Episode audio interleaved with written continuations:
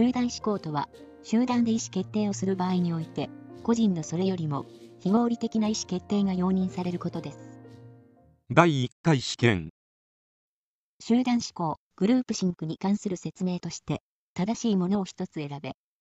1、集団内で同調圧が高いと感じるときに生じやすい。2、集団意思決定の質は、個人による意思決定に比べて優れている。3、集団構成員間の親密性が低いとき、思考や発言が抑制されやすい。4、集団で課題を遂行すると、1人当たりの成績は単独で遂行するときよりも低下する。5、緊急時に援助できる人が自分以外にもいる場合、自分しかいない場合より援助行動が抑制されやすい。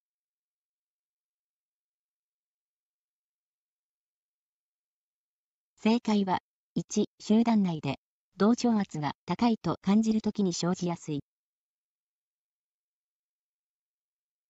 1、同調圧が高くなると、集団業習性が高まり、集団思考となります。2、集団意思決定が必ずしも個人の決定より優れているということではありません。3、思考や発言が抑制されやすいのは、集団業習性が高い時です。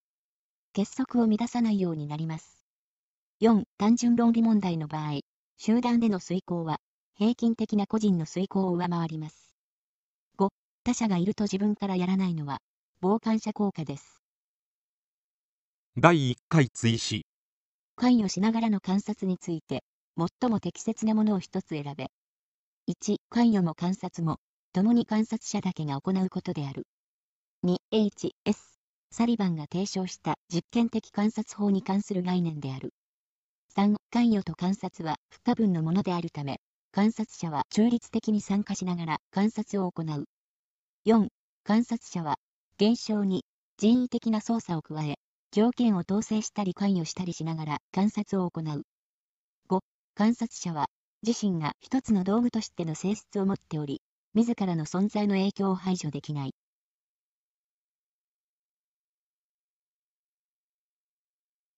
正解は、観察者は、自身が一つの道具としての性質を持っており、自らの存在の影響を排除できない。1、関与しながらの観察は、観察者と被験者との間に想像されます。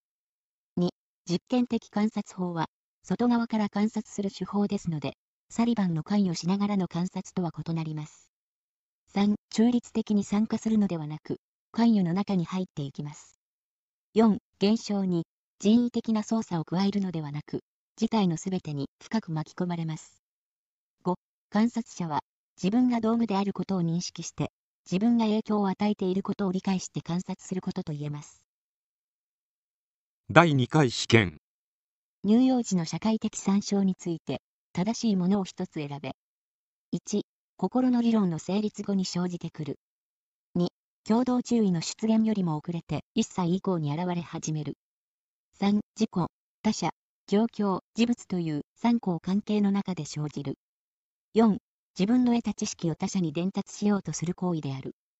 5、乳幼児期以降、徐々にその頻度は減り、やがて消失する。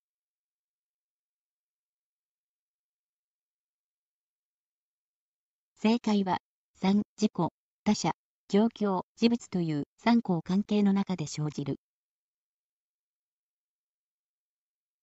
1、心の理論とは、他者の心を類推し、理解する能力である。特に、発達心理学において、乳幼児を対象に様々な研究が行われるようになった。人及び人以外の動物が心の理論を持っているかどうかについては、ご信念課題によって調べられる。一般的に4歳後半から5歳の子供は、これらの課題に通過することができる。2、共同注意に関する行動は、大体生後9ヶ月頃から出現すると言われています。それは、大人がいるときに乳児が見てほしいものを指さす、指差し行動。大人がある対象物を見て、それを乳児も見る、視線追従。乳児がある対象に対する評価を大人の表情などを見ることで参考にする社会的参照などです。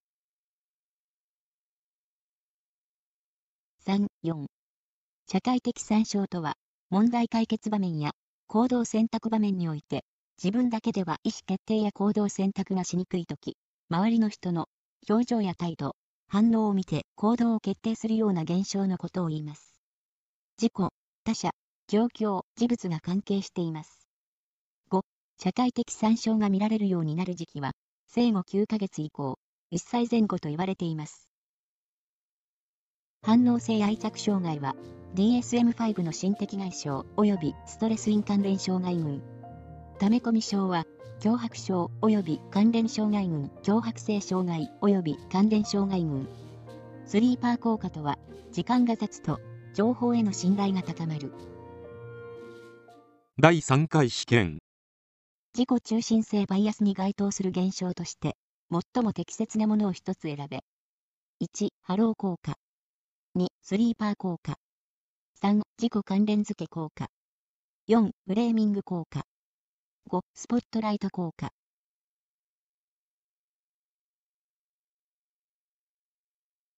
正解は、5、スポットライト効果。自己中心性バイアスは、自分が持っている知識を基準にして、他者の人の心理を考えることです。また、過去に起こった事柄を、自分にとって都合がいいように考えてしまうという意味もあります。1、ハロー効果とは、一つの特徴に引っ張られて、対象を歪めてみる人間心理を意味します。2、スリーパー効果とは、信頼できない情報源から得た情報でも、時間が経つことで情報源への不信感を忘れ、情報への信頼性が高まっていくという心理現象です。3、自己関連付け効果とは、記名材料を自己と関連付けて記名すると、物事の意味に関する処理や、他者と関連付けて記名する場合よりも、記憶成績が良くなる現象。4. フレーミング効果とは、ある事柄を説明するにあたり、伝え方、表現を変えることで、相手に与える印象を変えられるという心理現象のことです。例えば、〇〇を 5g 配合と表現する場合と、〇〇を 5000mg 配合と表現する場合では、後者の方が配合量が多いような印象を与えます。5. スポットライト効果は、他者からの認識を過剰に考えてしまい、自身が注目されていると錯覚をしてしまう現象です。このことから、スポットライト効果は自己中心性バイアスとも言われています。第4回試験 DSM-5 の心的外傷及びストレス因関連障害群に分類される障害として、正しいものを一つ選べ。1、適応障害。2、溜め込み症。3、病気不安症。4、脅迫症、脅迫性障害。5、分離不安症、分離不安障害。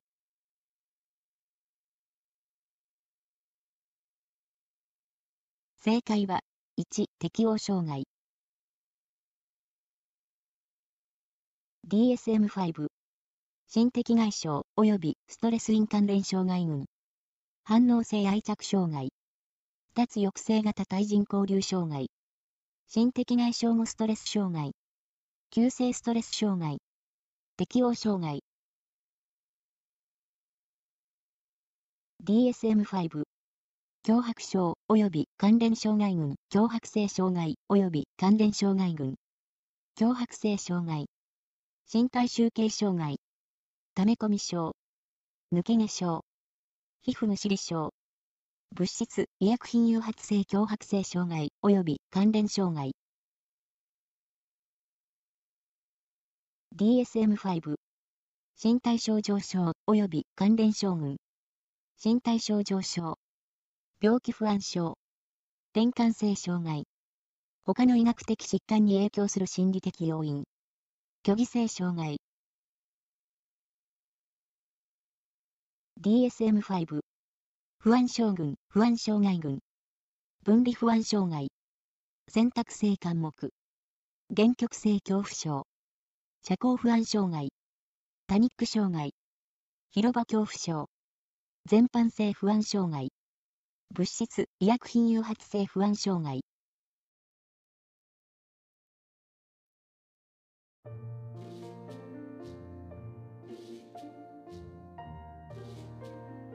集団思考とは、集団で意思決定をする場合において、個人のそれよりも非合理的な意思決定が容認されることです。反応性愛着障害は、DSM-5 の心的外傷及びストレスイン関連障害群。溜め込み症は、脅迫症及び関連障害群、脅迫性障害及び関連障害群。スリーパー効果とは、時間が経つと、情報への信頼が高まる。